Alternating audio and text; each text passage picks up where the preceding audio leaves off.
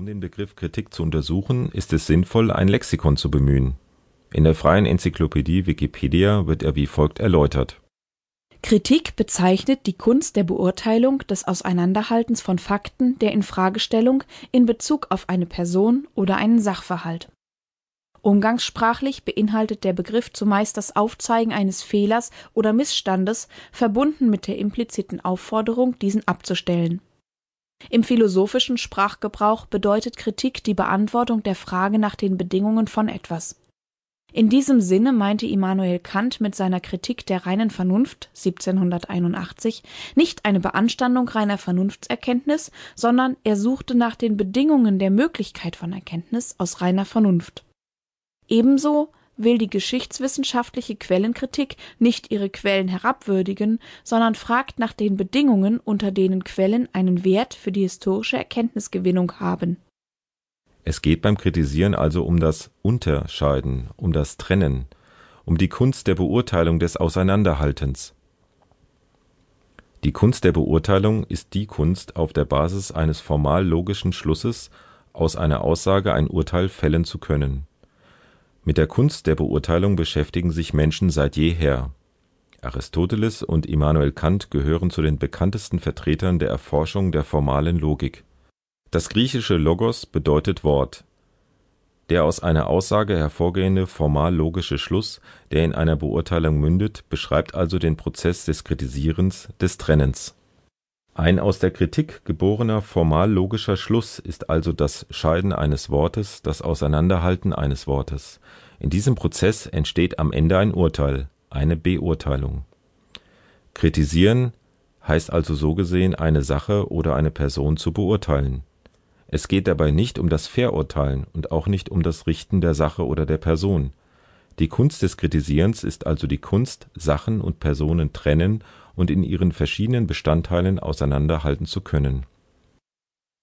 Wozu ist es überhaupt notwendig, dass wir in der Lage sind, Dinge zu beurteilen, also trennen und auseinanderhalten zu können? Könnten wir nicht auch genauso gut ohne diese Fähigkeit existieren? Wäre es möglich, das Leben auch ohne diese Fähigkeit zu bewältigen?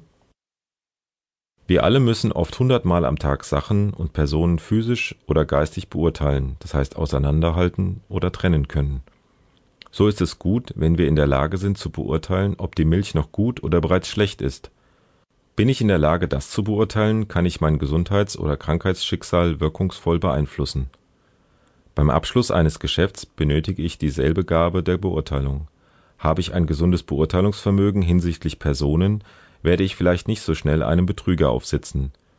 Täglich begegnen wir etlichen Situationen, in denen wir trennen und auseinanderhalten, also kritisieren können müssen was ist der Gegenstand der Trennung und des Auseinanderhaltens? Was müssen wir trennen können? Wie im vorherigen Abschnitt deutlich wird, geht es beim Kritisieren um das Trennen der Sache oder der Person in die sie ausmachende Bestandteile, die einerseits gut und andererseits schlecht für mich sind. Ich trenne in das, was mir oder dem Ziel, das ich erreichen möchte, nützlich oder schädlich ist. Aschenputtel gibt hierfür ein gutes Beispiel. Sie trennt die unterschiedlichen Körner, Wer hätte gedacht, dass das arme Bauernmädchen sich bei dieser Erzählung im Kritisieren übt? Warum tut sie es? Ihr Anliegen ist, zu verhindern, dass sich verschiedene Sorten vermischen, die nicht zusammengehören und die getrennt voneinander mehr Sinn ergeben als vermischt. Wir müssen also Sachen trennen können in Bezug auf ihren Wert für uns selbst, unsere Aufgabe oder Berufung oder Unternehmensziele oder Mission und für andere, unser Umfeld. Ebenso ist es mit Personen. Auch hier müssen wir immer wieder in der Lage sein, die Bestandteile einer Person auseinanderzuhalten und zu betrachten, um sie beurteilen zu können. In jedem Personalauswahlprozess versucht man, den Bewerber auseinanderzuhalten in soziale, fachliche und charakterliche Fähigkeiten, um Sicherheit zu gewinnen, damit die Beurteilung möglichst qualitativ hochwertig ausfallen kann. Als Eltern wollen wir eine Schule beurteilen können, um eine richtige Entscheidung für unser Kind zu treffen ein Arzt möchte eine Krankheitsursache trefflich ermitteln, um die richtige Therapie verordnen zu können. Kritisieren ist also trennen, um zu beurteilen. Sachen oder Personen trennen, also kritisieren zu können, bedeutet also, in der Lage zu sein, sie in ihre Bestandteile zerlegen zu können und diese Bestandteile dann in Bezug zur Wirkung auf uns selbst, unsere Berufung und unser Umfeld